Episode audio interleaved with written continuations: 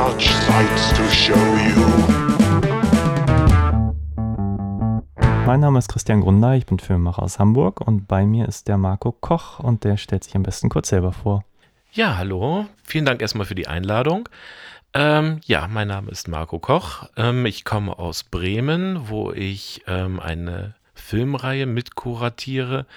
Weird Experience. Jeden zweiten Sonntag im Monat um 20 Uhr im Cinema Ostertor, falls jemand zuhört und gerne mal vorbeischauen möchte. Ferner habe ich noch einen Filmblog, das Filmforum Bremen. Und nebenbei äh, bin ich auch noch stellvertretender Chefredakteur für die Filmzeitschrift 35 mm, das Retro Filmmagazin. Ja, das ist ja schon eine ganze Menge. Ja, geht so. Ja, na gut. Und wir reden heute über von Dr. Jekyll und Mr. Hyde inspirierten Filmen. Genau, ähm, da haben wir zwei Filme. Wir haben einmal Dr. Jekyll und Sister Hyde und ähm, von Valerian Borowczyk Dr. Jekyll et oder wie er dann im Englischen heißt und wie Borowczyk ihn auch gerne genannt hätte selber, The Strange Case of Dr. Jekyll and Miss Osborne.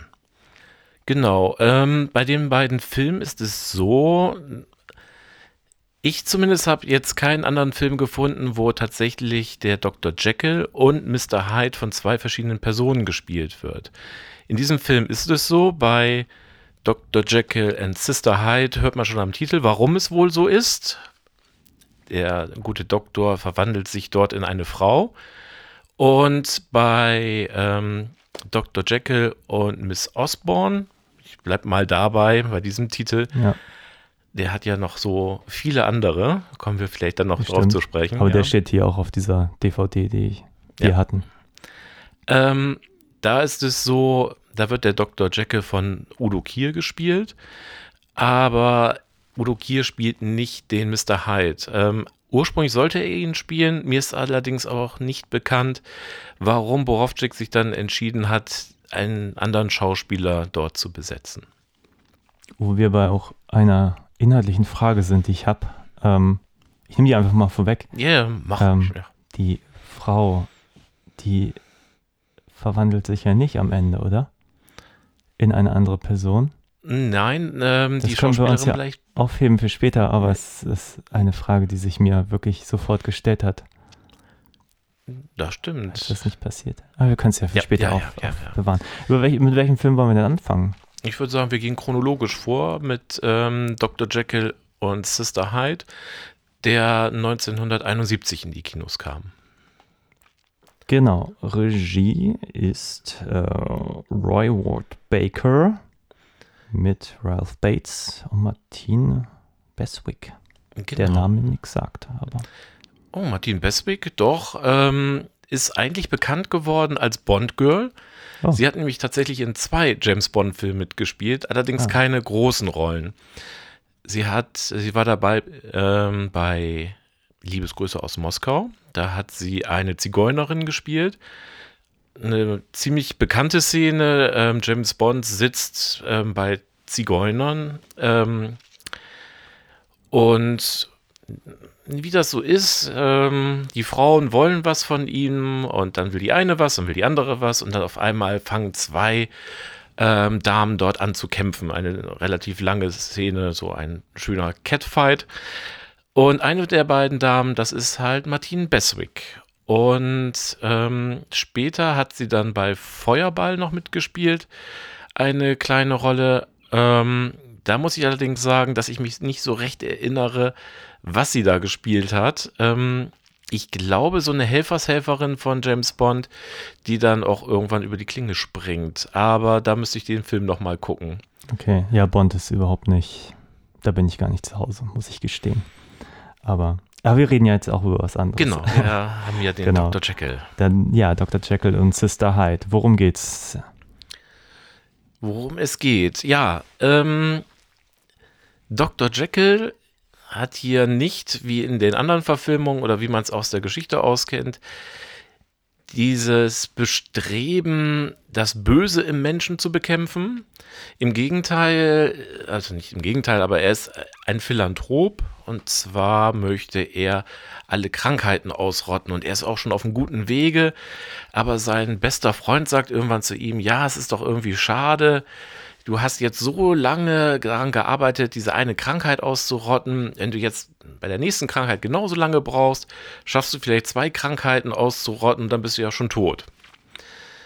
Das ähm, setzt bei Dr. Jekyll so einen Denkprozess in Gang, wo er sich sagt, hm, dann muss ich ja irgendwas erfinden, dass ich viel, viel länger leben kann, um viel mehr Krankheiten zu bekämpfen. Das tut er dann auch und er stellt fest, das finde ich eigentlich ganz lustig, ähm, dass bei Frauen das ja so ist, die leben länger als Männer, ähm, die verlieren ihre Haare nicht so schnell und die Zähne fallen nicht so schnell aus. Also die sind irgendwie körperlich doch sehr viel ähm, widerstandsfähiger als Männer, was das Alter angeht. Also muss er sich von den Frauen die Hormone besorgen und die nimmt er dann zu sich. Und wie es dann so kommt, ähm, es kommt zu einer Verwandlungsszene, wie in jedem Dr. Jekyll und Mr. Hyde-Film. Nur, dass er diesmal nicht wie ein Neandertaler aufwacht, wie es in den Filmen aus den 30er Jahren ist, also zum Beispiel in der Frederick March-Verfilmung oder später mit Spencer Tracy. Da sieht Mr. Hyde ja immer aus, ja, ja, wie ein Neandertaler, so ein Affenmensch. Hier ist er auf einmal eine wunder, wunderschöne Frau, nämlich Martin Beswick. Und ja, da sind wir dann schon, warum der Film Dr. Jekyll und Sister Hyde heißt. Er verwandelt sich also in eine Frau, findet das auch ganz toll. Zumindest bei der ersten Szene hat man schon das Gefühl, er ist erstmal überrascht, dass er eine Frau ist, stellt sich vorm Spiegel und macht eigentlich das, ähm, was ich vermute, jedermann dann erstmal machen würde. Ähm, guckt sich dann ganz genau an, äh, wie denn so die weibliche Anatomie bei ihm aussieht. Jetzt braucht er, um sich immer wieder in Sister Hyde verwandeln zu können, immer mehr ähm, Hormone von Frauen, die er sich erst einmal in der Leichenhalle besorgt von ähm, irgendwelchen Frauen, die dort herumliegen. Als da der Vorrat zu Ende geht, ähm, wendet er sich an zwei Leichenräubern, und zwar die es tatsächlich auch gab, Burke and Hare. Ähm, die Geschichte ist auch des Öfteren mal verfilmt worden und die tauchen auch in relativ vielen Filmen auf, unter anderem Der Leichendieb von äh, Robert Wise mit Boris Karloff und Bela Lugosi. Die beiden spielen die Burke und Hare dort. Ähm, hier sind es dann zwei englische Schauspieler, die mir jetzt so nichts gesagt haben, wobei die Gesichter hat man sicherlich in anderen Hammer-Filmen auch schon gesehen. Die versorgen ihn erstmal mit Leichen, die sie irgendwo ausgraben. Und als er dann immer mehr und mehr Leute braucht, dann kommen sie auf die Idee, dass sie doch die Damen auch andersweitig vom Leben in den Tod äh, schicken können und dann den Herrn Dr. Jekyll mit diesen Leichen beglücken. Das Problem ist nur, dass irgendwann Burke und Hare auffliegen. Ähm, ich glaube, Hare ist es, der aufgehangen wird und Burke werden die äh, wird das Augenlicht genommen. Auf jeden Fall die beiden stehen ihm nicht mehr zur Verfügung. Also muss er selber loslegen und nachts in den Londoner Gassen sich seine Opfer suchen. Ähm, da kommt so eine Jack the Ripper Geschichte dann mit rein er hat dann Angst aufzufliegen, weil man sucht dann halt einen großen Mann mit Hut und Umhang. Aber er hat ja noch seine zweite Persönlichkeit, nämlich Sister Hyde. Und ähm, nun verwandelt er sich in Sister Hyde äh, immer mal wieder und die geht dann los, um die Frauen zu meucheln und dass er dann seine Hormone bekommt, sich immer mehr in sie verwandeln kann, weil Sister Hyde natürlich auch ihre eigene Agenda hat. Sie möchte nämlich den ganzen Dr. Jekyll übernehmen.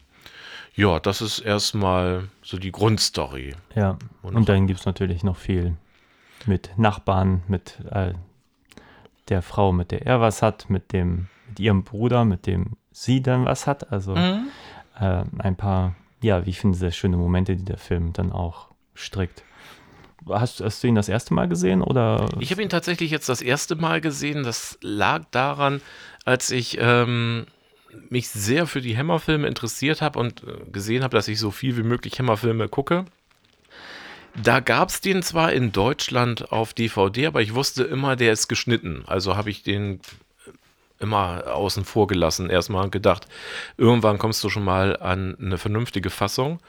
Und jetzt ist vor, ich glaube, zwei Jahren oder so bei Kinowelt eine Box rausgekommen, wo jetzt auch der Dr. Jekyll und Sister Hyde in HD-Qualität dabei war. Und da hatte ich dann zugeschlagen. Ja, und als wir uns ähm, darüber unterhalten haben, was für ein Thema wir für diesen Podcast nehmen können, hm. da fiel mir ein, den habe ich ja noch gar nicht gesehen, da kann ich doch gleich zwei Fliegen mit einer Klappe schlagen. Und es ist tatsächlich so, wenn man so ein Gegenstück dazu sucht, was passt da thematisch, ist dann der Borowczyk-Film Dr. Jekyll und Mrs. Osborne, ähm, passt dann eigentlich perfekt. Ich fand es auch ein, eine super Kombination. Also da ja, da gab es nichts äh, groß zu korrigieren an der Auswahl. Ja, ähm, du sprachst ja eben schon die Nachbarn an von Dr. Jekyll. Ist, ist eigentlich eine sehr nette Geschichte, die sie da noch mit reingewoben haben. Also der Dr. Jekyll hat unten sein Laboratorium und wohnt auch dort. Es ist mal wieder, es ist herrlich. Es hat mich so ein bisschen auch erinnert an äh, diesen Steve Martin-Film, der Mann mit den zwei Gehirnen, wo ähm, Steve Martin dann irgendwann bei dem verrückten Doktor anklopft, der macht auf und das ist eigentlich ein ganz normales Apartment. Wenn er aufmacht, sieht das alles drin aus wie ein riesiges Schloss so ein Gefühl hatte ich jetzt auch bei Dr. Jekyll und Sister Hyde, weil es ist ein normales englisches Wohnhaus, aber man hat das Gefühl, er hat da sein Laboratorium, hm. er hat sein Schlafzimmer dort, er hat ähm, sein riesiges Wohnzimmer. Also ich weiß gar nicht, wie groß dieses Haus eigentlich sein müsste, um das alles ja. unterzubringen. Vor allen Dingen, wenn man dann sieht, über ihm wohnt dann eine Familie, eine Mutter mit ähm, erwachsener Tochter und erwachsenen Sohn. Und die haben halt nur so ein winziges Wohnzimmer. Ähm, ja, also von der ganzen Aufteilung, das ist schon ganz lustig. Ähm, vor allen Dingen. Also die, ist die Wohnung wirklich riesengroß und man fragt sich, wie kann man denn da eigentlich alles von den Nachbarn hören, wenn das so, so ein ausladende Seele sind, mit hier noch ein Raum und da noch ein Raum. Ja, Aber genau. Wir wollen ja nicht zu kleinlich sein. ähm, genau, ähm, bei dieser Familie ist es dann so, das ein, ziemlich, fand ich ziemlich absurd und eigentlich hat es mich auch ehrlich gesagt ein bisschen genervt, diese Darstellerin der Tochter. Ähm, da ist nämlich so, sie hat Dr. Jekyll noch nicht mal gesehen, aber schwärmt schon die ganze Zeit von ihm, dass da unten doch dieser Dr. Jekyll wäre und spricht immer nur, ach, Dr. Jekyll hier, Dr. Jekyll da. Ähm, der Bruder ist dann auch schon ziemlich genervt, steht irgendwann mal am Fenster und sagt, hier, da unten läuft dein Dr. Jekyll und sie ans Fenster und dann, ach, das ist er ja. Und man sieht ihn aber auch nur von Weiten und von hinten. Und sie ist aber schon total verliebt in diesen Menschen, den sie nie gesehen hat. Und fängt, also äh, hat dann schon Stalker-Züge, was sie da macht. Sie klopft dauernd bei ihm und ach, können Sie nicht hier.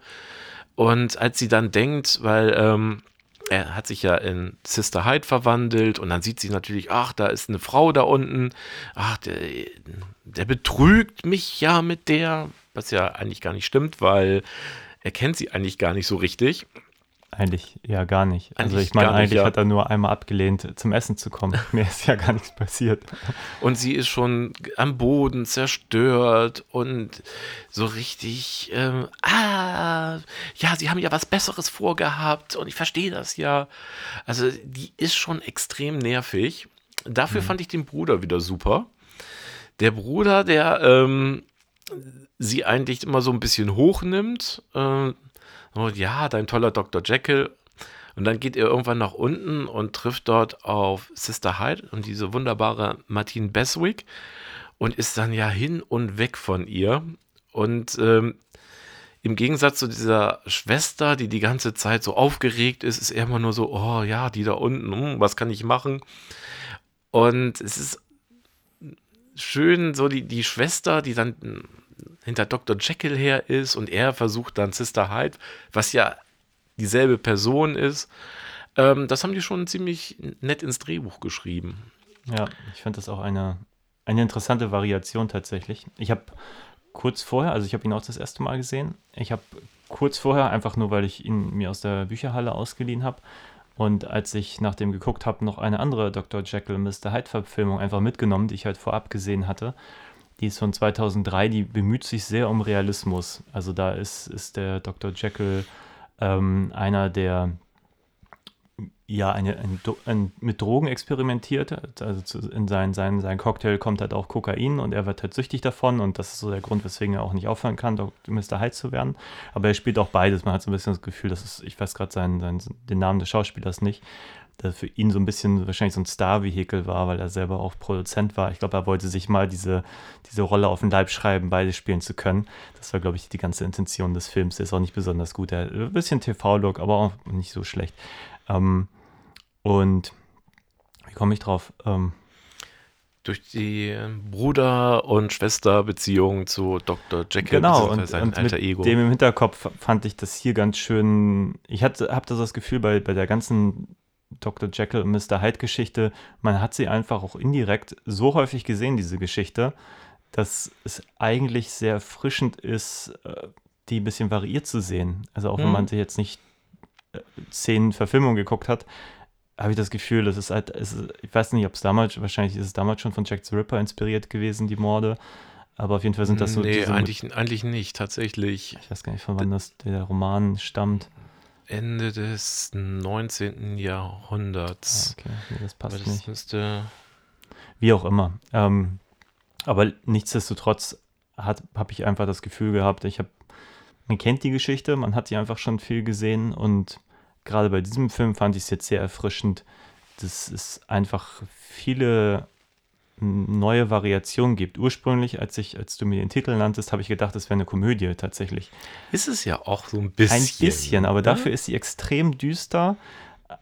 Eigentlich habe ich gedacht, der erste komische Moment ist eigentlich, wenn er sich das erste Mal in, in äh, Miss Hyde verwandelt und vom Spiegel steht. Genau, Und und, sich erstmal die, also Brüste sofort die Brüste anguckt und öffnet und, und anfasst und es hatte etwas, ja, wobei man sagen muss, ähm, das ist durchaus real. Also würde mir sowas passieren, würde ich auch erstmal gucken, was ist mir denn da gewachsen Genau. und wie sah es denn da alles aus. ich will nur sagen, der Ton des Films Mhm. war in dem Moment ein bisschen anderer als zuvor. Ich fand ihn schon sehr, sehr düster. Ich fand ihn wenig komisch, also auch wenig ähm, als Komödie inszeniert, sondern halt schon Mhm. als, als wirklich Nee. ernstzunehmender Horrorfilm eigentlich. Ja, ernst bin ich absolut bei dir, aber ich finde es schön, es werden immer so nette kleine Szenen drumherum gebaut.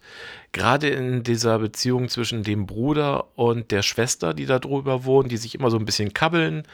Ähm, wie generell finde ich der, der Bruder eigentlich, das ist jetzt nicht auf komisch und Slapstick und sonst irgendwas gemacht, aber so von der Art und Weise, wie er dann immer versucht, so an die Sister Hyde ranzukommen, das hat schon so, ja, komische Momente oder humorige Hum Momente. Ähm, es gibt dann eine Szene, die ich äh, unfassbar eigentlich finde, ähm, wenn Dr. Jekyll das erste Mal in die Leichenhalle geht, um sich da eine weibliche Leiche auszusuchen. Und dann ist da dieser Mensch, der in der Leichenhalle arbeitet und führt ihn herum und dann sagt er irgendwie so, ja, Sie können jetzt alles aus, aber die da hinten, die hier bitte nicht, ähm, die ist quasi für mich reserviert. Wo du denkst so, äh, Moment mal, habe ich das jetzt richtig mitbekommen? Die hat er, das ist für ihn was ganz Spezielles, ähm, die Leiche da. Also Ja, da, das ist schon. das wird auch, glaube ich, noch ein zweites Mal angedeutet, dass Ja, ja, er auf ja, jeden ja. Fall nekrophile Neigung hat. Und ich glaube auch mit den beiden, die dann, die, die beiden Leichenräuber, die dann auch später anfangen, die Frauen umzubringen, ich glaube, die machen ähnliche, die erwarten einfach von Dr. Jekyll, dass er sich an der Leit Leiche vergeht Mhm. Ja, ja. und eben nicht nur sein, sein, was auch immer er aus der Leiche herausschneiden muss, ähm, sich herausschneidet. Das glaube ich auch. Die sind sowieso, die sind ja auch ähm, eher so abstoßend sympathisch gezeichnet, die beiden. So. Ähm, und wen ich noch richtig gut fand, in, ähm, den haben wir noch gar nicht erwähnt. Dr. Jekyll hat ja auch noch einen Freund. Ähm, einen väterlichen Freund, einen Professor. Und ich finde, er wird hervorragend gespielt. Der Schauspieler, der heißt Gerald Sim. Den hat man schon tausende Mal in irgendwelchen Filmen gesehen. So ein distinguierter Mann, der dann auch gleich in der ersten Szene erwähnt, dass er der Damenwelt doch sehr zugetan ist. Und der dann aber irgendwie dem Dr. Jekyll auf die Schliche kommt und so eine, so eine Detektivfigur dann auf einmal spielt. Und ähm, der macht das aber einmal mit so einer leichten Note, so zwar ein bisschen lustig, aber auch gleichzeitig sehr fokussiert, auch auf seine Aufgaben. Also der hat mir auch ausgesprochen gut gefallen. Ähm, hat auch eine interessante Rolle. Also, ja. Aber ich muss sagen, grundsätzlich finde ich das Buch auch sehr gut geschrieben. Also alle Figuren. Es gibt wenig Dinge, die ich also inhaltlich bemängeln würde. Es gibt mhm. einen, einen Fehler, würde ich mal sagen, einen inhaltlichen Fehler, den ich so störend fand, dass ich mich wirklich gefragt habe, warum haben sie nicht rausgenommen. Welcher war das? Das ist der Moment, er ist im Treppenhaus und mhm. die, seine Nachbarin, die ihn ja toll findet, ähm, die beobachtet ihn, wie er reingeht und er schießt hinter sich ab. Und dann verwandelt er sich in Miss Hyde. Mhm. Und dann kommt der Nachbar rein, ohne anzuklopfen, öffnet einfach die Tür. Ah, okay, das ist, das ist mir gar nicht aufgefallen. Ich habe gedacht, warum? Also ich meine, dass man vorher sagt, dass er abschießt, macht insofern dramaturgisch Sinn, weil dann fühlt sie sich noch ausgeschlossener. Aber infolgedessen schießt er eigentlich die Tür nie ab. Auch die Nachbarin kommt gefühlt dreimal reingestolpert mhm. und immer im unpassendsten Moment gefühlt. Und man fragt sich nur, aber hat dieses Schloss, warum macht er das Schloss nie zu? Also vorher wird so inszeniert, als wenn er immer das Schloss zumacht. Das fand ich ein bisschen seltsam, ehrlich gesagt. Das stimmt. Also, aber mir ist es jetzt gar nicht so aufgefallen. Nein, aber, aber sonst inhaltlich hm? geschrieben fand ich das immer rund. Also alle Figuren machen Sinn, alle Figuren haben irgendwas zu erzählen. Das, also ich fand es ein sehr gutes Drehbuch insgesamt. Dann können wir ja mal auf den Drehbuchautor zu sprechen kommen. Das war nämlich äh, Brian Clemens den der ein oder andere vielleicht kennt als Schöpfer der Serie mit Schirmscham und Melone. Ah. Und ähm, die ja auch immer einen leichten Ton hat, aber mit einem, zumindest in den früheren Folgen, ernsten Hintergrund. Also später hat er noch, noch eine ganz grandiose Serie gemacht, ähm, Die Profis. Mhm. Und ich habe kürzlich, ähm, ich hatte ja erwähnt, dass ich auch bei der 35 Millimeter der Zeitschrift aktiv bin und da hatte ich neulich einen Artikel geschrieben über Verfilmungen von Edgar Allan Poes Kurzgeschichte Das verräterische Herz. Und ähm, Brian Clemens hat tatsächlich, ich glaube 1960 war es, ähm, eine Adaption geschrieben dieser Geschichte, die mich jetzt, als ich ähm, Dr. Jekyll und Sister Hyde gesehen habe, sehr an das, also die beiden Filme haben mich sehr aneinander erinnert. Da geht es nämlich, also einmal spielt beides halt in London und ähm, auch in einem Haus, wo, wie soll ich das beschreiben? Also der Protagonist von Das verräterische Herz hat natürlich auch so seine dunklen Geheimnisse, genauso wie, hier Dr. Mhm. Jekyll und er verliebt sich, also hier ist es er, der sich verliebt in die Nachbarin. Die wohnt im Haus gegenüber, das ist jetzt der Unterschied. Aber auch diese Interaktion zwischen den beiden, das ist schon relativ ähnlich. Und auch dieses, dieses britische und dieses leichte und dieses Variieren der Geschichte, weil ähm, das verräterische Herz, da kommt halt keine Frau vor, keine Liebesgeschichte ähm, in das verräterische Herz. Ganz kurz gesagt geht es darum, ähm, zwei Männer leben zusammen, warum auch immer, ein älterer und ein jüngerer. Der ältere hat ähm, ein blindes Auge, was dem Jüngeren so aufstößt, dass er beschließt, ihn umzubringen. Lange Rede, kurzer Sinn, das tut er dann auch irgendwann. Ähm, die Polizei kommt am nächsten Tag, weil die Nachbarn haben sich daran gestört, haben Schreie gehört. Und der junge Mann hat den Älteren unter den Dielen vergraben. Und während er mit der Polizei spricht, glaubt er, Das lässt die Geschichte offen, ob das wirklich so ist oder ob er sich das einbildet. Das Herz fängt an zu schlagen, immer lauter, immer lauter, bis er irgendwann sagt, ihr hört das doch auch, ihr wollt mich doch hier nur hinhalten.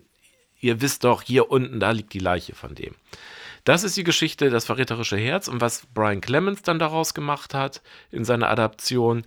Es ist nicht ein alter Mann, es ist dann der Nebenbuhler, der beste Freund des Protagonisten, der dann eine Affäre mit der Nachbarin anfängt, die, in die ja eigentlich dieser, ähm, der dann später zum Mörder wird, verliebt ist. Also auch dieses ganze Umformen, wie äh, Brian Clemens das bei die Dr. Jekyll und Schwester Hyde gemacht hat.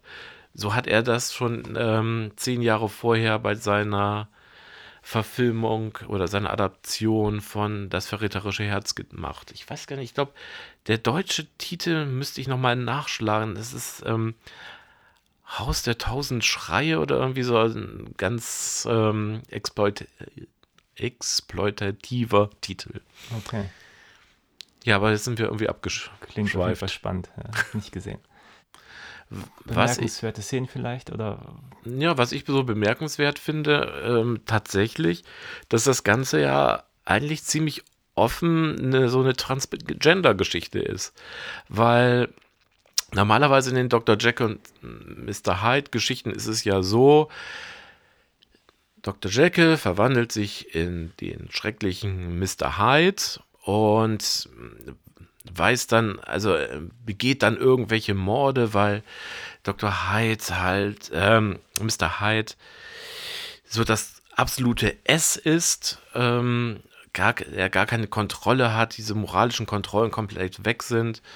Und hier ist es ja auch so, Dr. Jekyll verwandelt sich in Sister Hyde, aber es ist ja nie eine andere Person. Es ist ja immer noch Dr. Jekyll, der in dieser Sister Hyde steckt. Und dass er dann auch anfängt, also erstmal, wie er sich dann betrachtet im Spiegel, die Szene hatten wir ja schon beschrieben, wie ihm das alles gefällt, wie er aussieht und ähm, dass er später immer mehr Frauen braucht, um dieses Hormon da sich abzuzapfen, damit er auch immer wieder zur Frau werden kann und wie dann diese weibliche Hälfte, die er ja man hat zumindest das Gefühl, die er auch ziemlich gut findet, immer mehr Kontrolle übernimmt, aber er eigentlich nicht zur Frau werden möchte. Obwohl tief im Inneren, er ist es ja immer noch, es gibt ja, bei dieser Geschichte ist es ja wirklich so, dass die Transformation rein eine körperliche Transformation ist. Also es bricht ja nicht das moralische Korsett auf einmal weg, sondern er wird einfach zur Frau. Und diese Frau will immer mehr und sie will ihn immer mehr dominieren. Und er wehrt sich dagegen, obwohl es doch scheinbar so seine Natur, dass er so scheinbar seine Natur ja gefunden hat. Ich finde, das ist schon ziemlich ähm, offensichtlich in dem Film. Also war zumindest meine Meinung. Wie siehst du es?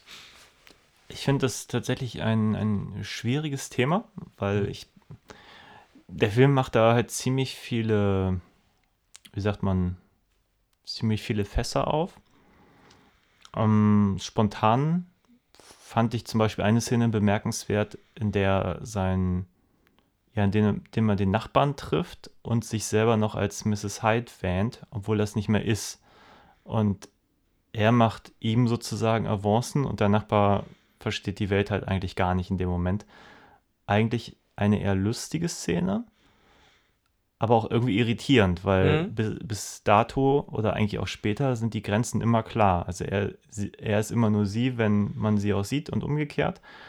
Und es gibt noch manchmal die Momente, wo man dann schon sieht, jetzt, jetzt äh, wird ihre Hand zum Mann oder sowas. Mhm. Aber das ist, glaube ich, einer, wenn es nicht sogar der einzige Moment ist, wo er sich wirklich als sie wähnt, obwohl man eindeutig ja. ihn sieht das, äh, das kommt dann ja immer wieder, wenn er sich verwandelt, entweder in sie, dann hat er auf einmal, fängt er erst mit der Hand an, dann sieht man eine weibliche Hand. Ähm, und andersrum, wenn sie sich in ihn verwandelt, dann hat er auf einmal eine männliche Hand oder ja. sie hat dann eine männliche ja, Hand, ja. Die Szene ist natürlich recht lustig, weil er gerade aus einem Laden ja. für, für Korsetts kommt und da diesem Nachbarn begegnet und, und er ihn quasi anmacht und der Nachbar gar nicht weiß, was das soll. Mhm.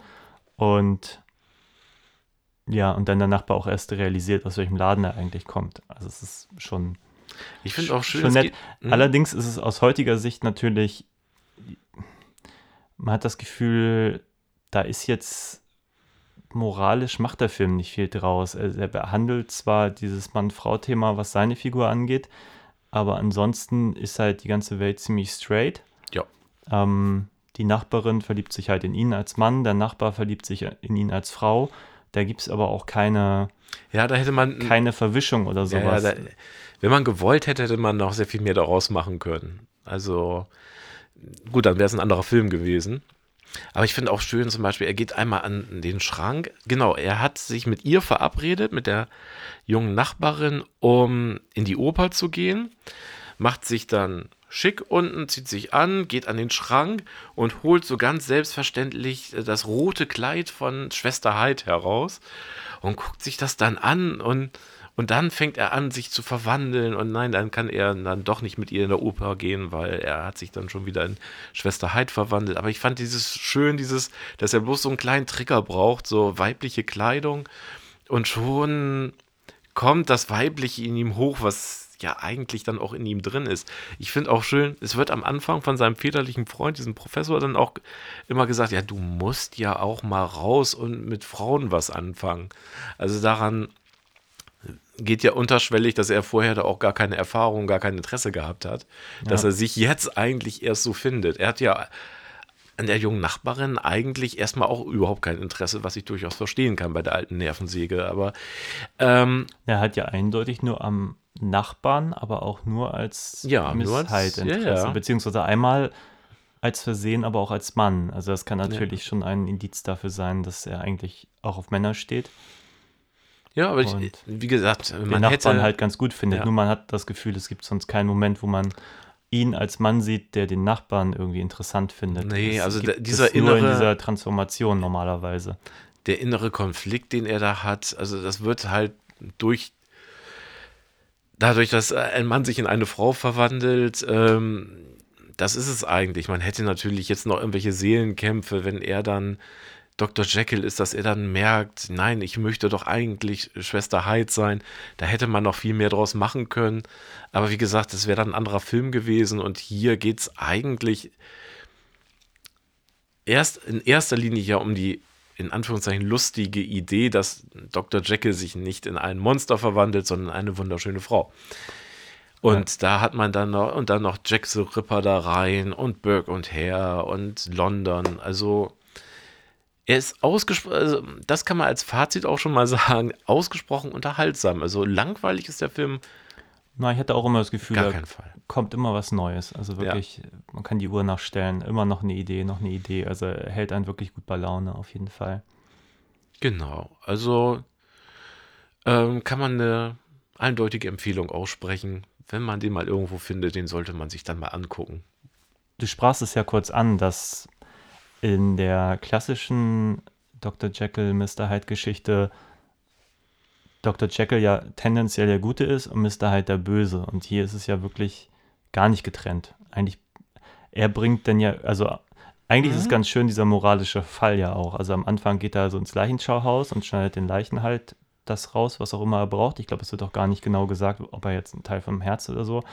Ähm, seinem, Ja, eine Drüse würde er wahrscheinlich Genau. benutzen, ja. Seinem, seinem Freund ist halt klar, was er da rausschneidet. Er erkennt das ja später an den Leichen. Das ist ja auch der Indikator, Genau. weswegen er ihn verdächtigt. Trotzdem ist es halt ganz schön zu sehen, dass er am Anfang den in Anführungszeichen halblegalen Weg geht und diese Leichen halt sozusagen zerschnibbelt.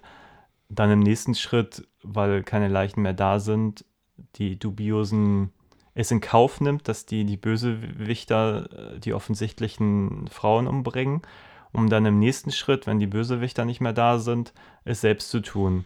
Und dann irgendwann aber auch selber als äh, Missheit Hand anlegt und ja, eigentlich bis zum Schluss auch weitermordet. Ist jetzt auch nicht so, dass er irgendwann geläutert ist, wenn er sein, sein, sein anderes Ich irgendwie doof findet. Nee, nö, er, aber er holt sich noch so seine Legitimation. Ähm, ich glaube, mit der Nachbarin unterhält er sich da und sie bringt ihn irgendwie so auf die Idee, dann sagt er, wenn ich einen umbringe und kann damit 100 retten, ähm, was soll ich denn da machen? Dann sagt sie, ja, ist doch völlig klar, da musst du den einen umbringen, ist doch. Und dann fängt er erst an, ja, ja, hat sie schon recht. Also, Ja, stimmt, sie motiviert das quasi. ja. Also, aber du hast natürlich äh, völlig recht. Moralisch ähm, gibt es keinen großen Unterschied zwischen Dr. Jekyll und äh, Schwester Hyde. Das sind beides ähm, mehr oder weniger eiskalte Mörder, ja. Ja, Wobei, okay, ähm, Schwester Hyde mordet auch, um ihr Geheimnis zu bewahren, aber das hätte er wahrscheinlich auch getan.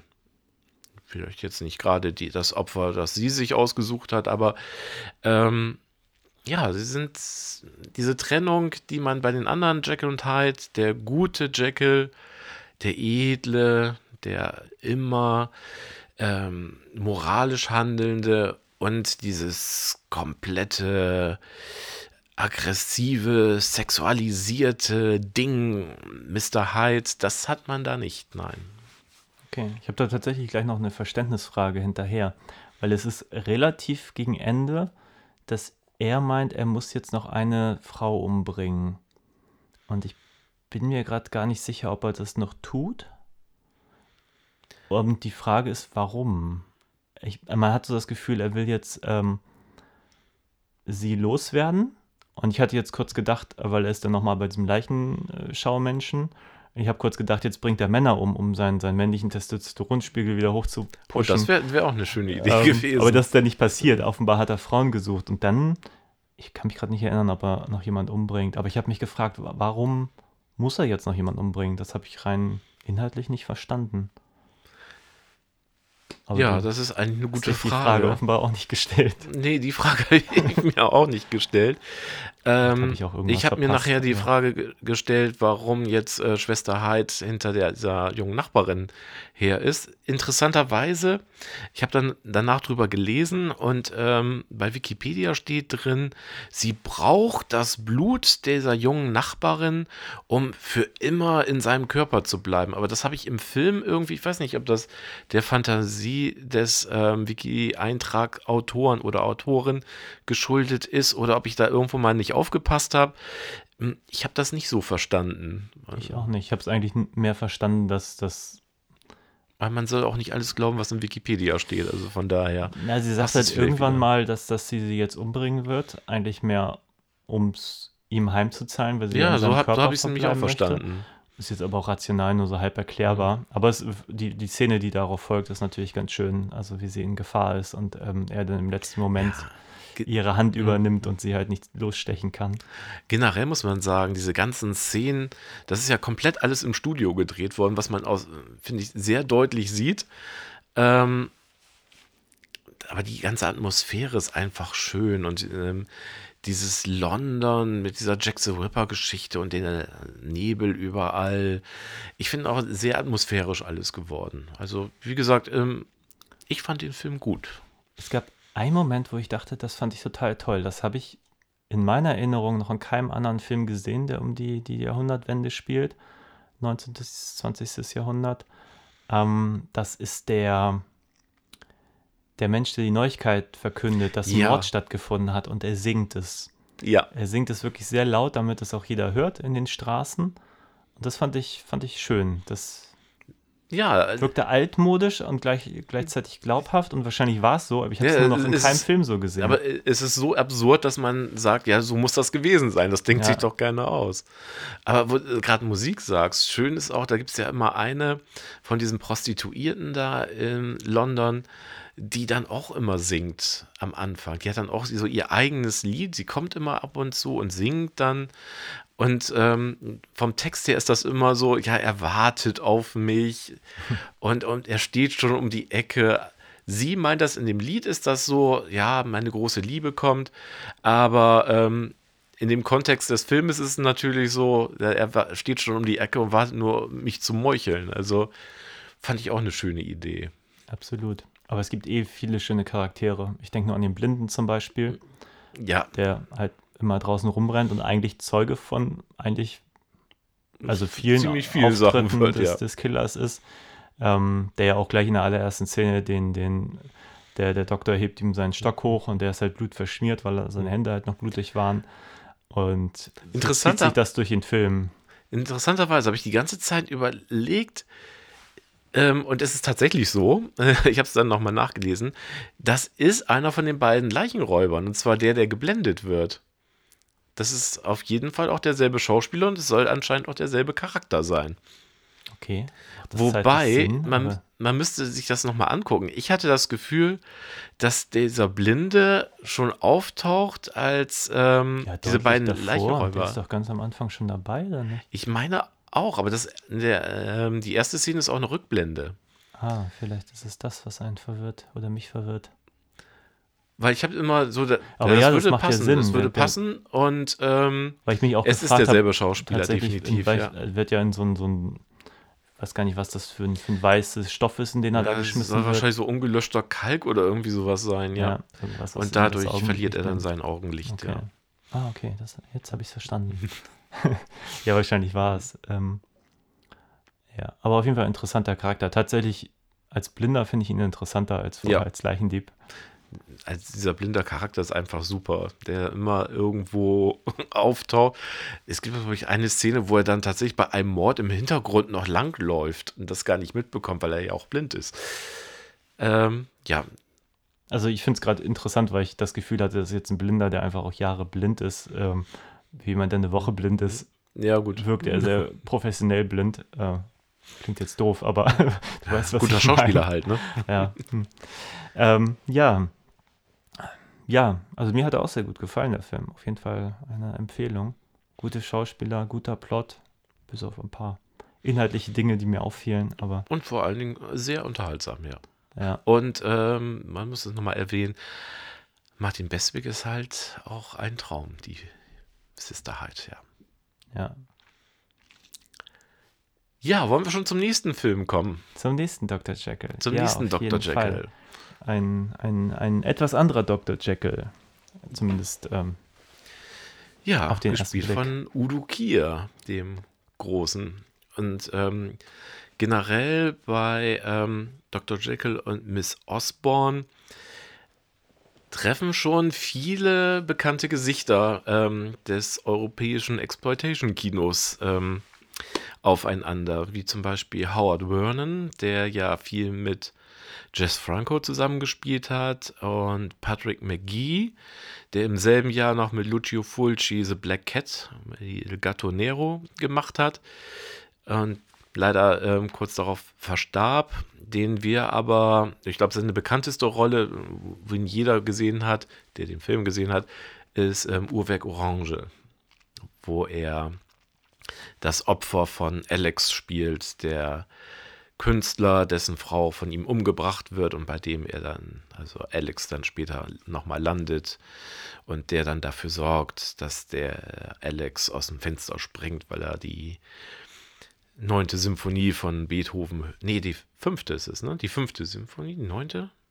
Naja, auf jeden Fall eine Symphonie von Beethoven hört.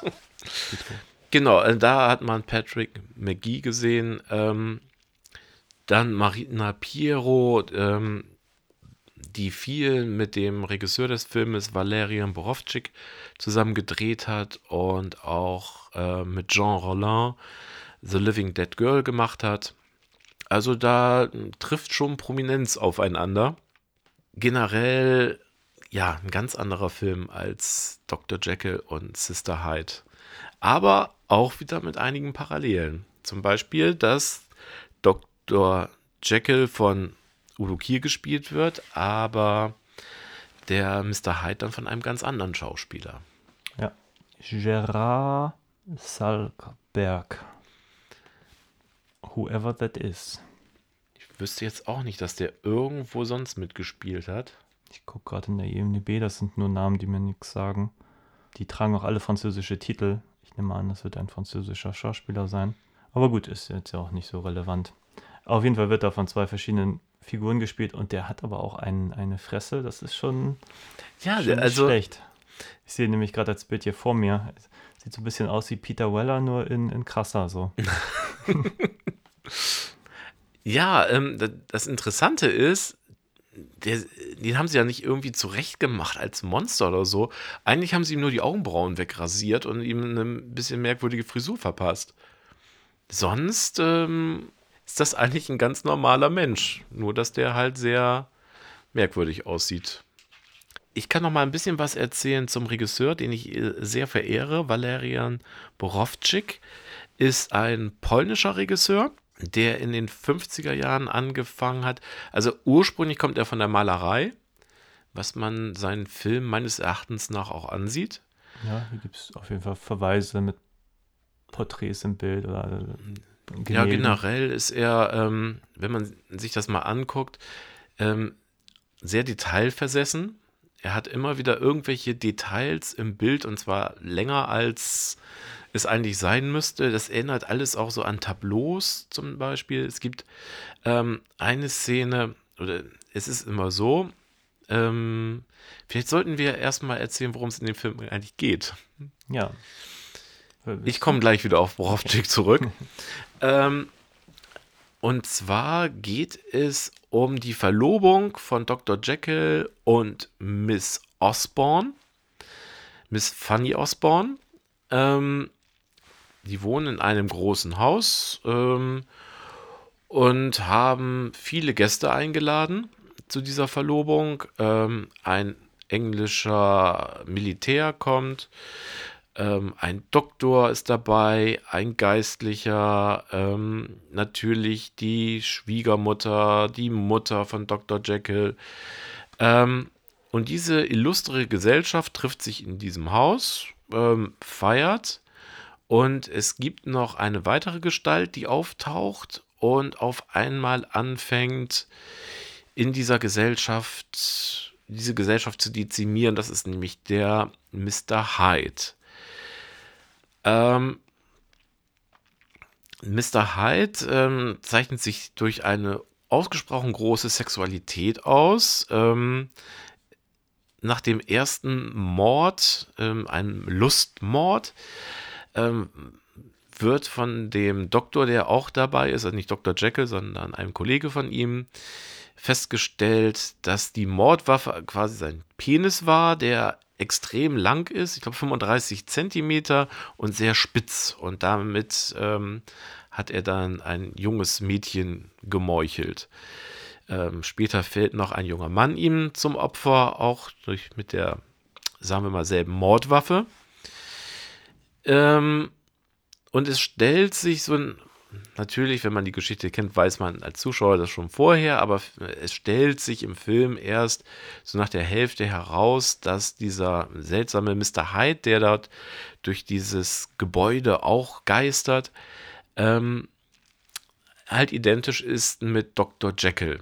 Der hat ähm, eine Badewanne mit Wasser gefüllt und irgendwelchen Zutaten. Wenn Dr. Jekyll in diese Badewanne geht, kommt er als Mr. Hyde wieder heraus. Seine Verlobte ähm, Fanny Osborne, die ist diesem Mr. Hyde doch recht zugetan, also sehr fasziniert von ihm. Und als sie dann herausfindet, dass Mr. Hyde und Dr. Jekyll ein und dieselbe Person ist, möchte sie auch zu einer Art Mrs. Hyde werden. Soweit kann man das schon mal Ja. spoilern, ja. Ja, das ist aber ja auch schon weit fortgeschritten im Film bis zu dem Punkt. Ja, ja. Ähm, was, was sehr interessant ist, also in der Originalgeschichte von Robert Louis Stevenson gibt es keine Verlobte. Aber im wahren Leben von Robert Louis Stevenson gab es eine Verlobte, nämlich seine Ehefrau. Und die hieß zufällig Fanny Osborne.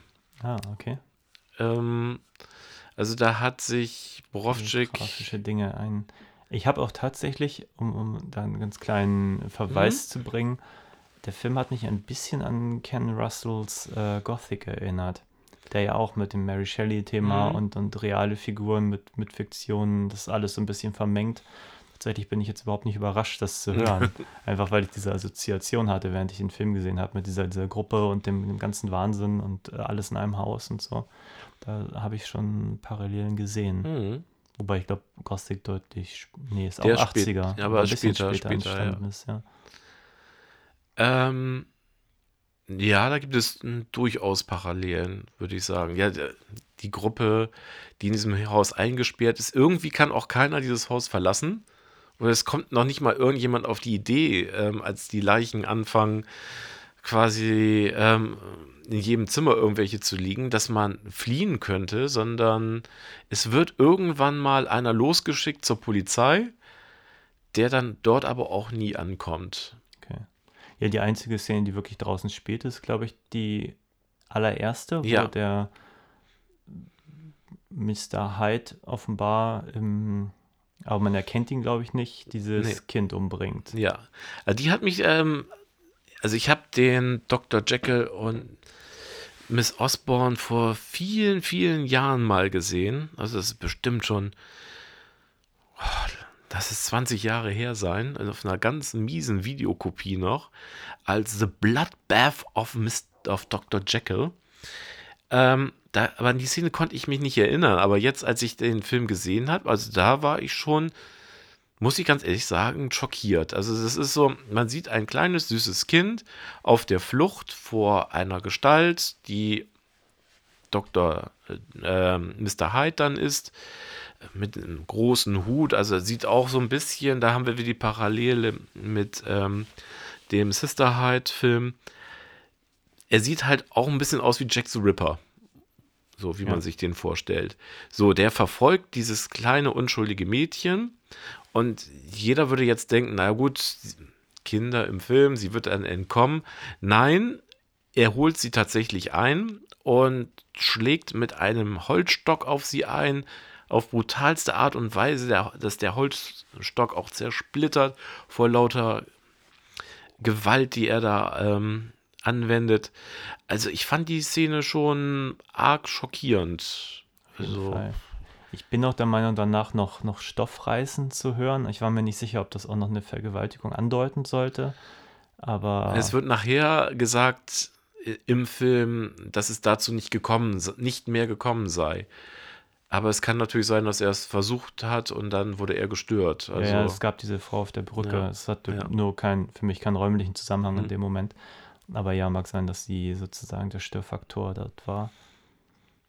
also da, da hat er mi- mich schon erwischt, der Herr Borowczyk, mit dieser Szene. Weil, Ja, es fängt ja einfach auch direkt damit an. Das ist Ja, natürlich. Ein, ein, ein Moment, der auch den Ton angibt. Danach, geht's ins Haus. Genau, und danach war ich tatsächlich mehr in der Welt, die ich von Anfang an erwartet habe. Also gerade nach Labet, Mhm. ein, ein Film, den wahrscheinlich die meisten kennen von ihm, weil es einfach, glaube ich, der bekannteste Film ist. Ja, der und unmoralische Geschichten, glaube ich, sind hierzulande die bekanntesten von ihm. Ja. Ja.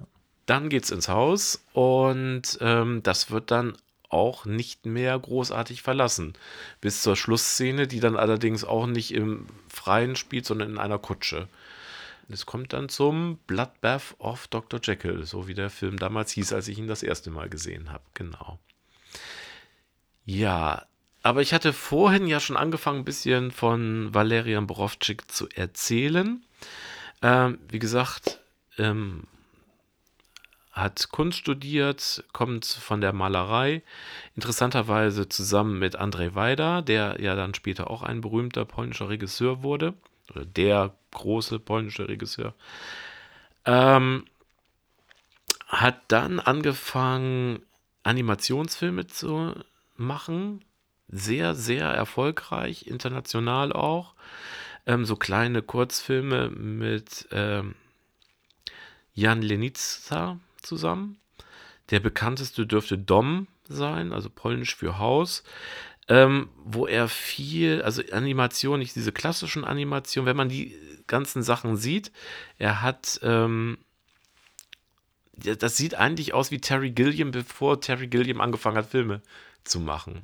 Also, Und das ist eine Mischung eigentlich aus Terry Gilliam und Jan Zwankmeier, weil äh, Borowczyk auch viel mit so Stop-Motion gearbeitet hat. Da gibt es eine Perücke, die dann anfängt, Milch zu trinken und solche Geschichten. Also ziemlich abgefahrenes, surreales Zeug.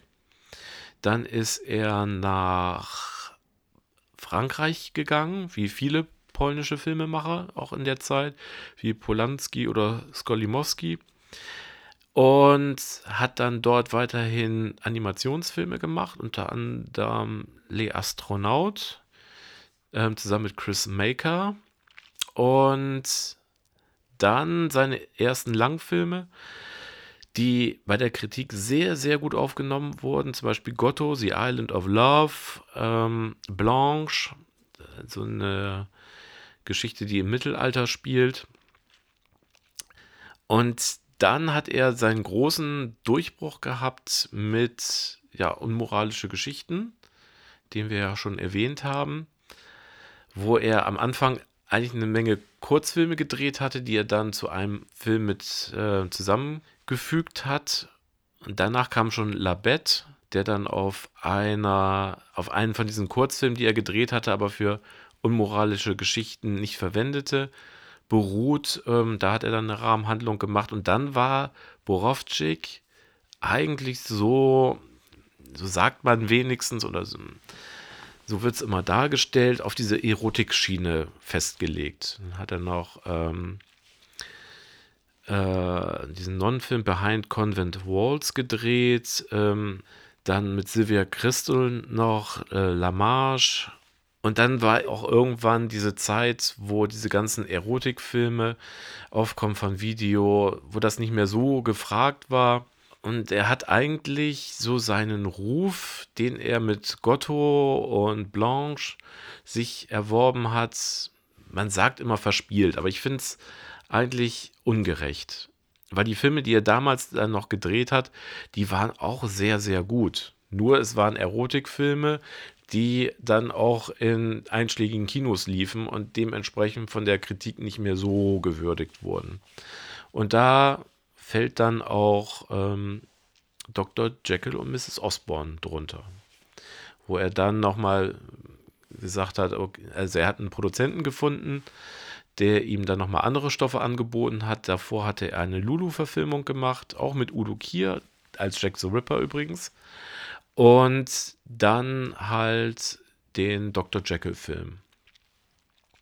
Genau, das zu Borowczyk. Also von surrealen Animationen zu ähm, erotischen europäischen Spielfilmen.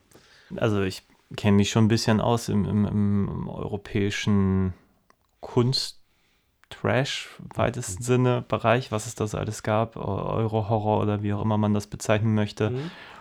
Bin aber immer wieder wirklich überrascht, dadurch, dass ich es auch nicht so häufig sehe, denke ich mir jedes Mal, das ist schon, schon außergewöhnlich. Das, also man kann sich kaum vorstellen, dass so ein Film heute so gedreht wird. Nee, über, überhaupt nicht mehr, weil die sind auch komplett unkommerziell eigentlich. Also es ist irgendwie, hat man das Gefühl, äh, nehmen wir jetzt, äh, wir sind ja konkret bei Dr. Jekyll und Miss Osborne. Das ist sehr artifiziell teilweise. Es gibt dann eine Szene, ähm, diese Gesellschaft ist zusammen und ein junges Mädchen fängt an zu tanzen. Und sie tanzt irgendwie, also die Kamera ist komplett statisch, sie steht dann und dreht sich immer. Und das sieht dann wirklich aus, als ob einer so eine Spieluhr aufgemacht hat und so eine Ballerina sich da drin äh, dreht. Also zumindest hat mich das daran erinnert. Das ist irgendwie, es passt so gar nicht in einen Horrorfilm oder sowas. Das ist wirklich ein Bild, was er hat und was er dann künstlerisch auch zeigen möchte. Oder ähm, was ich vorhin schon sagen wollte, es gibt dann, wenn diese Gäste kommen, die müssen erstmal so eine lange Treppe hochgehen. Eine lange, aber auch ziemlich enge Treppe. Also es ist. Und oben ist ein Tisch wo sie sich dann ins Gästebuch eintragen. Und irgendwann gehen sie weg und die Kamera bleibt auf diesem, ein bisschen in der Distanz, auf diesem Gästebuch. Und das sieht einfach aus wie so ein Stillleben.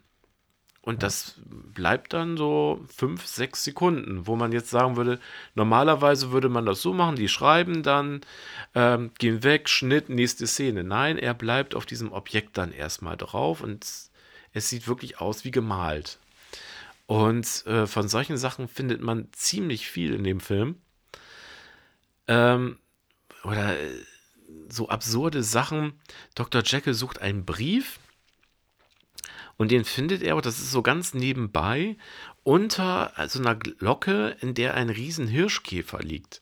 Und irgendwie ist dieser Hirschkäfer unter dieser Glocke sehr viel wichtiger, als dass jetzt Dr. Jekyll diesen Brief wegnimmt. Also diese ganzen Objekte und wie die angeordnet sind, da merkt man schon, dass er wirklich vom Zeichnerischen herkommt und von den Bildern her. Das dann alles verquirlt mit ähm, blutigen Morden der Geschichte von jemandem mit einem 35 mm spitzen und äh, sehr spitzen Penis. Ähm, auch diese Mordgeschichten und es gibt dann ähm, eine, die Tochter von diesem General, der von Patrick McGee gespielt wird, ähm, die sich dann auch irgendwie Dr. Äh, Mr. Hyde hingeben möchte. Der Fa den Vater fesselt sich dann an einem, das ist das, eine altmodische Nähmaschine festhält und sich dann von Dr. Hyde von hinten nehmen lässt, während der Vater dort sitzt und die ganze Zeit schreit, ähm, nein, das kannst du mir nicht antun. Also es sind solch unglaubliche Szenen, was wirklich äh, Kunst und Trash und alles miteinander vermengt, um was ganz Neues zu schaffen. Und ich glaube tatsächlich, sowas kriegt man heutzutage, abgesehen davon, dass man das Geld dafür nicht bekommen würde. Also ich bin mir bei dem Film manchmal nicht ganz sicher, wie ich den moralisch einordnen kann. Mhm. Weil einerseits sehe ich halt diesen, diesen Kunstgedanken ganz klar. Also die Bilder sind, sind toll. Das, die Absurdität des Ganzen, diese Überhöhung, auch, auch die Gewaltexzesse, da macht vieles auch, auch in der Geschichte total Sinn. Sobald es aber, ich sag mal, an, an, an das Pornografische oder Sexuelle geht, habe ich wie auch bei Labette meine Schwierigkeiten mitunter, weil ich nicht das, weil ich mir manchmal nicht sicher bin, ob, ob da Vergewaltigungsfantasien bebildert sind, ob das Teil des, des ganzen sozialkritischen Kontexts ist, den man eindeutig in diese Filme auch lesen kann. Mhm. Und aber gleichzeitig habe ich das Gefühl, der Film bewertet nicht so viel, wie er müsste, um eine klare Leseart mhm. zuzulassen. Also ich habe so ein bisschen das Gefühl, er verortet sich halt dadurch, dass wir, wir haben jetzt auch mehrfach den Begriff Trash erwähnt. Es ist halt, er hat ich weiß gar ja, nicht, ob man Trash ist eigentlich das, das falsche Wort. Aber man sieht auf jeden Fall sowas wie einen irrigierenden Penis in einer ja. Szene und, und ähm, man sieht Vergewaltigung, man sieht auch die Auswirkungen der Vergewaltigung, oh, ja. was auch keine schöne Szene ist. Äh, man sieht ähm, gleichzeitig aber auch ja, viel nackte Haut, gerade frauenseitig und, und es ist, also mir fällt schwer, äh, mir vorzustellen, dass Leute sich den Film angucken, um, um da einen, einen Lustgewinn in der Hinsicht wahrzunehmen, weil dafür finde ich die Filme auch zu spröde und, und aber auch als Horrorfilm ist er eigentlich er ist irgendwas dazwischen, er ist irgendwas zwischen mhm. Kunst, zwischen Horror, zwischen dem. Und ähm, ja, also ich habe da manchmal meine Schwierigkeiten. Nicht, dass einerseits mag ich diese, dieses surreale Ambiente, wie ein, wie ein Traum oder Albtraum kann man es ja durchaus bezeichnen, sowohl die Bilder, die ja häufig mit, mit so einer Art Weichzeichner und viel ja. Gegenlicht und ja. so arbeiten. Also mir fällt es nur unglaublich schwer, auch abschließend zu sagen, ob ich den Film zum Beispiel gut fand, weil es einfach zu viele Dinge gibt, die ich auch einfach schwierig finde. Und vielleicht müsste man sich noch mehr damit auseinandersetzen, mhm. um da ein, ein, ein klareren, klareres Bild für sich selber zu, zu schaffen. Aber genauso wie Labette finde ich ihn, also jetzt speziell ähm, Dr. Jekyll und Miss Osborne, vor allem erstmal extrem faszinierend. Aber erstmal das so als, als, als Wertung, mhm. so aus meiner Warte heraus. Du könntest, äh, Du würdest also sagen, eigentlich, ähm, du findest äh, den Film gut, aber du würdest ihn nie lieben. Naja, lieben ist immer so ein bisschen schwierig gesagt. Also ich mag vieles an dem Film. Ich finde ihn aber auch gleichzeitig, also ich finde, er hat Längen, auf jeden Fall. Ich finde aber gleichzeitig die, die ganze Atmosphäre interessant. Mhm. Aber ich würde sagen, ich finde die Atmosphäre auf jeden Fall interessanter als die eigentliche Handlung.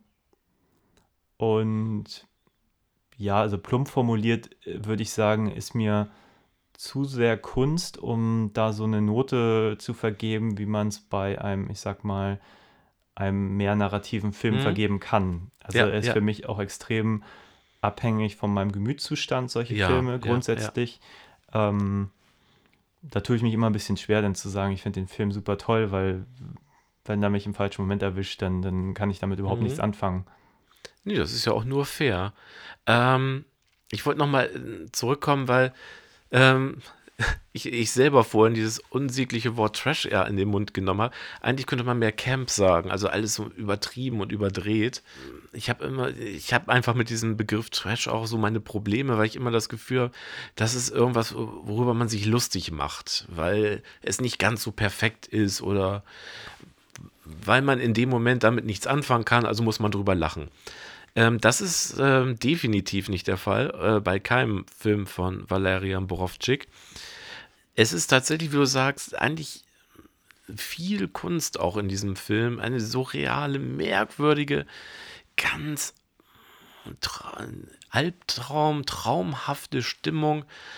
Ähm, auch n- dieses ganze Haus, diese Gegenlichtaufnahmen, alles ist irgendwie wie durch einen Nebelschleier aufgenommen. Ähm, das hat mir alles äh, sehr gut gefallen, wo ich dir absolut zustimme, ist, dass mit dieser moralischen Bewertung, was Borowczyk da zeigt, da habe ich manchmal auch so meine Probleme. Vor allen Dingen in diesem Fall denke ich da an unmoralische Geschichten. Da gibt es dann auch eine Episode, die ich extrem schwierig finde.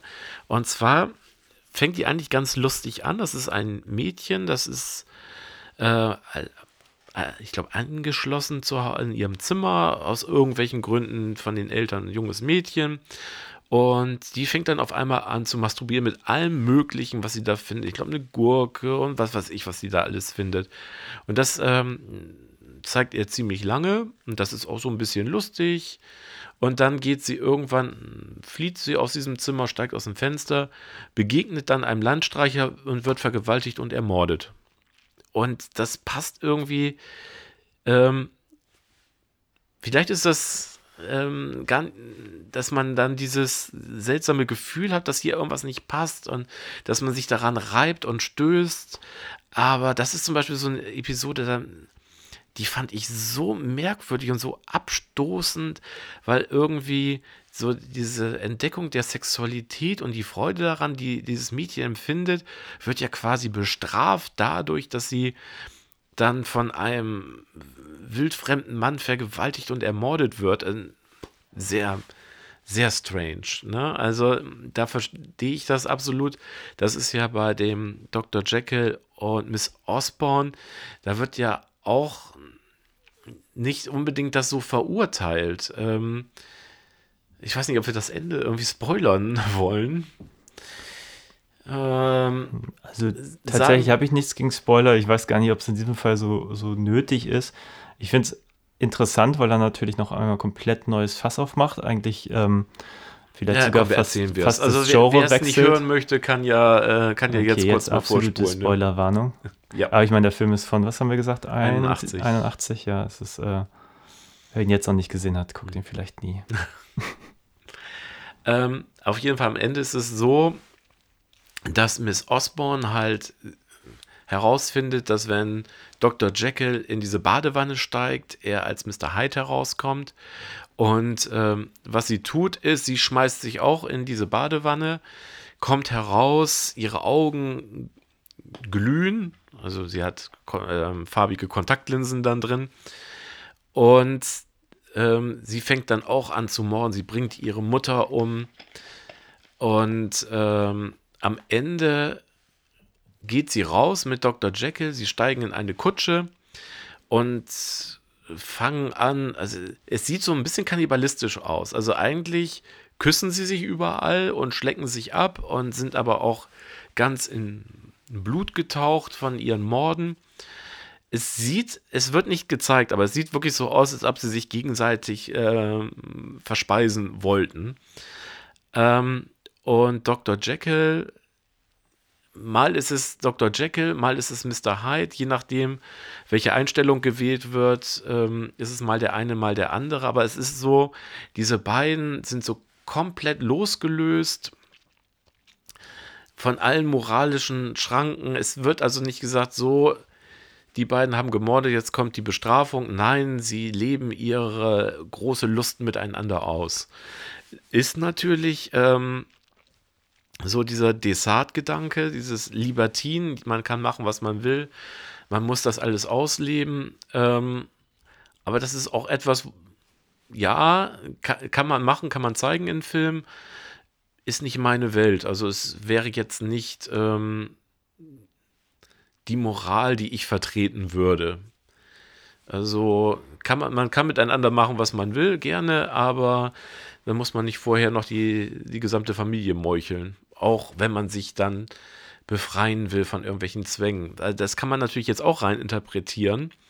Ähm, wenn man überlegt, wen sie da umbringen, halt die Mutter, die dominante Mutter wird umgebracht. Ähm, da ist der Klar, Pater, Religion, Kirche, Gena- Kirche. Der General. der General, Armee, alles. Gut, da weiß ich dann wieder nicht, verstehe ich alles, ähm, warum jetzt die Tochter von dem General dann auch noch umgebracht werden muss oder dieses junge Mädchen, ähm, was da am Anfang am Tanzen ist, die dann, weil sie so erschöpft ist, sich dann wird sie gebettet von ihrer Mutter ähm, und Dr. Hyde kommt dann irgendwann, äh, Mr. Hyde kommt in das Zimmer und äh, vergewaltigt sie da. Was das dann, also da reibe ich mich dann auch dran.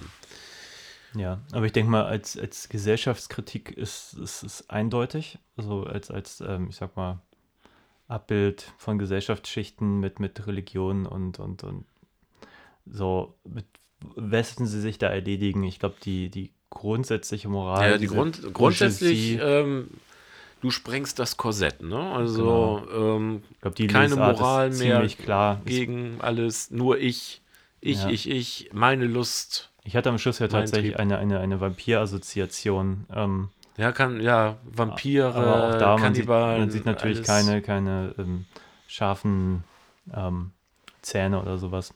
Das, Nö, ähm, man sieht nur die Münder aufeinander oder an den Körpern und das Blut, das von ihnen stammen kann oder von ihren Opfern, man weiß es nicht. Ja. Ja. Aber nochmal auf diesen Trash-Begriff. Ich weiß natürlich ähm, genau, dass Mhm. der zu diskutieren ist. Grundsätzlich hatte ich aber das Gefühl, obwohl wir ihn verwendet haben, dass wir genau wussten, wofür wir, Mhm. Ja, ja. worüber wir reden. Gerade bei Udo Kier äh, in dem Zeitraum denke ich halt sofort irgendwie an Andy Warhols Frankenstein oder Dracula. Und ähm, das ist schon so eine Art von Film, die eigentlich nur in dem Zeitraum möglich war. Ja. Wobei die waren dann ja auch schon acht Jahre vorher. Ich glaube 73. Ah ja, das kann sein. Ich die genauen. Aber trotzdem, also wenn man Udo Kier sieht, dann noch in jungen Jahren, dann in einer. Weiß man schon, welchen Film man sich wähnt. ja, genau, also Tendenziell zumindest. Aber äh, wen ich dann auch völlig unglaublich finde in diesem Film, ist halt auch Patrick McGee, ähm, den ich eigentlich immer unglaublich finde, weil der ist sowas von drüber, aber in jeder Rolle, die er hat, also in der ich ihn zumindest kenne, dass ich immer komplett verwirrt bin, wenn ich lese, dass, also er ist Ire gewesen und eigentlich einer der größten irischen Theaterschauspieler, der auch mit Harold Pinter äh, viel zusammengearbeitet und mit Samuel Brackett. Ähm, aber in diesen Rollen, die er hat, ähm, das ist so einer, der, wenn er sich erstreckt, die, Zunge rausstreckt. Ne? Also so, so komplett. In diesem Film ist er auch noch, die Haare stehen ihm zum Berge. Er ist immer, das Kinn ist immer im Gange. Man hat das Gefühl, er kaut die ganze Zeit irgendwas. Ähm, also wie er eigentlich auch in ja, Uhrwerk Orange agiert oder im selben Jahr halt noch in Gattonero von Fulci. Ähm, bei Patrick McGee, ich kann mir immer nicht vorstellen, dass das so ein großartiger, auf der Bühne so ein toller Schauspieler ist, weil er ist immer fünf, fünfmal zu viel von allem. Ähm, wa- was jetzt prinzipiell ja nicht schlecht ist ähm, in diesem Film und das passt ja auch irgendwie. Aber wenn ich ihn sehe, ich habe auch immer das Gefühl, also der erinnert mich immer an irgendwelche Betrunkenen im Bus, ähm, die da vor sich hin lallen. Also irgendwie so so ein bisschen müffeln. Also äh, so einen Eindruck macht der immer auf mich. Aber hier passt er auch wunderbar. Also dieser General, also es gibt auch, auch ähm, wo wir bei äh, Schwester Hyde so auch so ein bisschen ins Komödiantische rüber. Hier gibt es eine unglaubliche Szene mit ihm, die ist einfach, die ist grandios. Ähm, dieser Dr. Hyde ist im Haus, also diese Gestalt, von der keiner weiß, wer ist es, und alle sind ihm an Jagen. Und äh, dieser General geht raus äh, aus dem Haus, also in den Innenhof, sieht da jemanden, erschießt den, kommt wieder rein und dann sagt er, ja, ich muss hier was sagen, also ähm, ihr, was, was, ihr Kutscher, der, den gibt es nicht mehr, der, äh, den habe ich erschossen. Also tut mir aber auch total leid, aber ist halt so. Also, da musste ich dann doch schon ein bisschen grinsen, weil diese Szene einfach so absurd ist, wie er sich dann auch noch verteidigt und so nach dem Motto, der hat ja selber Schuld, dass er da rumsteht, den konnte man ja auch gar nicht erkennen. Und ähm, ja, also es gibt auch in Dr. Jekyll und Miss Osborne so den ein oder anderen doch komödiantischen Einschlag, für die meistens dann Patrick McGee verantwortlich ist. Also er hat sicherlich humorvolle Elemente, die ich aber auch eindeutig, glaube ich, die ganze Gesellschaft, es ist eine Satire, würde ich ja, fast Ja, sagen. ja, Also, doch, das kann man. ähm, allein schon, wie die dann zusammengesetzt sind. Ne? Wie gesagt, Doktoren, äh, Priester, Generäle. ein paar Momente sind dann auch unfreiwillig komisch vielleicht aus heutigem Blick. Ich denke nur an diese Verwandlung in der Badewanne. Die fand ich super. Wenn sich Udo Kier da mehrfach dreht, Mhm. denkt man sich schon, hm, aber in dem Moment, wo er dann abtaucht und nicht wiederkommt und dann kommt sein, sein alter Ego hervor, das ist schon toll. Aber Das ist vor allen Dingen toll, weil ich, ich habe mir diese Szene tatsächlich zweimal angeguckt, weil ich habe diesen Schnitt gesucht. Das ist wirklich so, Udo Kier geht in diese Badewanne, ist da am Durchdrehen und sich am Wenden, wie du schon sagtest, und dann taucht er ab und man sieht aber die ganze Zeit, dass das Wasser ähm, noch in Bewegung ist. Also da ist kein Schnitt und dann kommt so ganz langsam dieser Dr. Hyde da hervor. Man sieht erst so durch das Badewasser, das ist alles so rostrot, sieht man so den Rücken langsam kommen, also dass da so eine Gestalt kommt und dann kommt er raus. Und ich habe mich die ganze Zeit gefragt, wie haben sie es gemacht? Hat der da unten irgendwie ein Sauerstoffgerät? Aber diese Badewanne ist auch nicht so groß, dass da eigentlich zwei reinpassen. Also die Szene hat mich beeindruckt, also allein fürs Technische schon. Ich weiß bis heute nicht, wie sie es gemacht haben. ja, aber mir ist tatsächlich bei der Szene auch von vornherein aufgefallen, dass sie sich das Leben, also am Set auch erschwert haben. Also direkt über der Badewanne ist ein riesengroßer Spiegel. Das heißt, die Kamera muss genau, also die ist halt auch ein bisschen obersichtig in dem Moment, aber auch einfach nur, damit sie sich selber keinen Spiegel macht. Das heißt aber, Licht und auch Kamera sind, müssen so hoch gebaut worden sein, damit man sich halt nicht in diesem Spiegel sieht. Und das war einfach, obwohl es im ersten Moment halt nach einem ganz einfachen Schuss auf die Badewanne aussieht, auf jeden Fall ein sehr komplizierter Aufbau. Ob die jetzt da unten ihn vielleicht sogar als Schauspieler ausgetauscht haben, weil sie das alles irgendwie gebaut haben, will ich jetzt auch gar nicht äh, ausschließen, könnte ich mir durchaus vorstellen. Was für ein Aufwand, ja. Ja, aber tatsächlich musste ich, jetzt wo wir gerade über die Spiegelszene reden, wenn mir der Spiegel einfiel, nochmal auf Sister Hyde zurück. Da gibt es halt auch so eine Spiegelszene, die ich sehr toll fand, ähm, wo er sich, ich glaube, das erste Mal verwandelt. Er geht durchs Wohnzimmer, setzt sich auf den Stuhl, man sieht ihn von hinten, man sieht keinen Schnitt und dann sieht man sie das erste Mal im Spiegel. Ja, Und ich ja, habe ja. auch gedacht, dass das wahrscheinlich Toll. gar keine echte Spiegelung ist, sondern sie als Schauspielerin Wahrscheinlich. Ich in einem auch anderen nicht, wie Raum sonst machen willst. Ja. stand. So, das war schon ziemlich toll. Das sind so die Momente, wo, wo man dann denkt, yes, äh, das ist schon. Heute hätte man CGI benutzt, aber Ja, damals genau. ging das ja nicht. Und das ist auch so überraschend. Also, ja, genau. Also die Verwandten, die erste Verwandlungsszene in Dr. Jekyll und Sister Hyde fand ich auch grandios. Und, ähm, aber die, dieses Spiegelmotiv äh, in Dr. Jekyll und Miss Osborne kommt auch immer wieder. Also, wenn irgendwo Spiegel sind, kann man davon ausgehen, dass Udo Kier kurz stehen bleibt und sich da drin anguckt.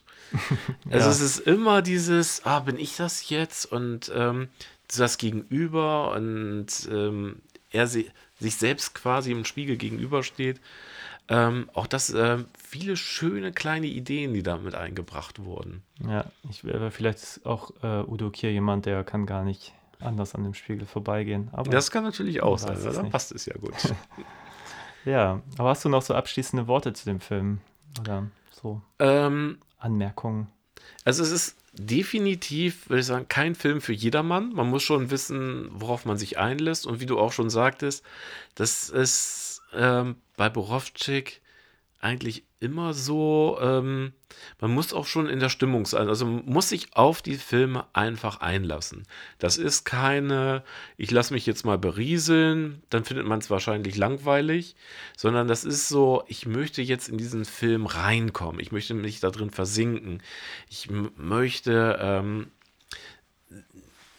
quasi durch die Leinwand durchgucken. Ich möchte nicht nur eine einfache Geschichte, in der jemand von A nach B über B nach C kommt, sehen, sondern ähm, ich will das als Gesamtkunstwerk sehen. Ich will das Dekor sehen, ähm, die Schauspieler, die Ideen dahinter, diese ganze Atmosphäre aufsaugen.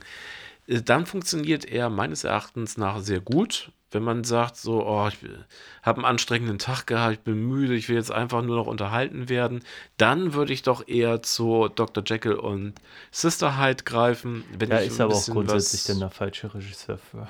Ja, ja. ja. Ähm, aber mir hat er gut gefallen. Ich fand die Atmosphäre sehr schön. Ich finde es etwas schade, äh, das kann ich nochmal erzählen, äh, dass dieser Film eigentlich gar nicht so bekannt ist und nicht zu seinen bekanntesten Filmen zählt. Ich habe im letzten Jahr war ich auf dem Internationalen Filmfest in Oldenburg und dort wurde ein Film und eine Dokumentation gezeigt über Valerian Borowczyk, die mir sehr gut gefallen hat, die dann aber auch konsequenterweise ähm, abbricht nach ähm, Labette. Vorher wird jeder Film ausführlich behandelt und danach ist es irgendwie so, ja, und dann hat er einen Film nach dem anderen gedreht und äh, ist in diesem Sexfilm-Sumpf versunken, bis er dann ähm, am Ende, er hat dann noch Emanuel 5 gedreht, wo er sich dann aber auch distanziert hat und gesagt, da wäre er eigentlich gar nicht so richtig am Set gewesen. Ähm, und diese, in diese Geschichte fällt dann halt auch ähm, Dr. Jekyll und Miss Osborne rein. Das wird dann, äh, da wird so drüber hinweggegangen.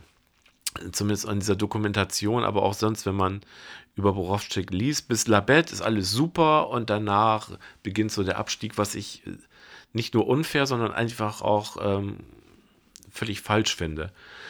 Ähm, ich hatte dann bei der Frage und Antwort den Regisseur dieser Dokumentation mal darauf angesprochen sagte, warum er das denn gemacht hätte. Und sagte, ja, man muss sich ja irgendwo darauf konzentrieren, aber er würde ja eigentlich den Dr. Jekyll auch ziemlich gut finden. Also ich glaube, damit kann man das dann nochmal abschließen, auch wenn der Film jetzt nicht zu den Meisterwerken von Borowczyk gehört, ähm, sollte man ihn, wenn man sich mit dessen Werk auseinandersetzt, auch gesehen haben. Ja, da gebe ich dir auch insofern recht. Ich kannte ihn vorher gar nicht und bin überrascht, warum nicht, weil aus meiner Warte heraus würde ich ihn als ähnlich faszinierend als Labette bezeichnen. Mhm. Also ich finde, das sind beide Filme, die absolut sehenswert sind. Ähm, schwierig in Momenten, also aus, aus meiner Warte heraus, aber auch ähm, ja unglaublich faszinierend. Also tolle Bilder, äh, auf jeden Fall viel drin, mit dem es sich lohnt, auseinanderzusetzen. Und ja, und wie gesagt, die Atmosphäre erinnert mich immer so ein bisschen an so, so ein tschechische Märchenfilme, hätte ich es jetzt mal plump Mhm. beschrieben. Und überhaupt einfach, da, ist, da steckt viel drin, wenn man sich wirklich darauf einlässt, die ganze Atmosphäre. Ja, schon alles sehr subversiv und sehr, sehr, Die Filme wo- wollen nicht vom Publikum geliebt werden, das kann man so sagen. ja, Also die, außergewöhnlich trifft es ja, vielleicht. Es wird einfach so das eigene Ding mal durchgezogen. Ne? Also ich habe nicht das Gefühl, dass äh, Regisseure wie Borowczyk irgendwie gedacht haben, naja, ähm, ich, jetzt brauche ich mal einen Kassenerfolg, was könnte dem Publikum gefallen, sondern die haben irgendwelche Geschichten, na gut, hier wurde ihm dann quasi vorgegeben, mach mal einen Dr. Jekyll-Film, aber da werden immer die eigenen Obsessionen mit reingebracht. Ja, aber ich würde sagen, es ist mehr ein Borowczyk-Film als ein Dr. Jekyll-Film. Ja, ja, darauf Auch wenn er können wir natürlich einigen. Motive der Geschichte verwendet, aber glaube, das war ihm herzlich egal, ist so mein Eindruck. Ja, da würde ich mitgehen. Ja. ja, dann äh, hat mich gefreut, dass du hier warst und ähm, Ja, gerne. ich hoffe, wir setzen das fort. Und, Oh ja, würde mich freuen. Und ja, dann ähm, vielen Dank und auf Wiedersehen. Tschüss.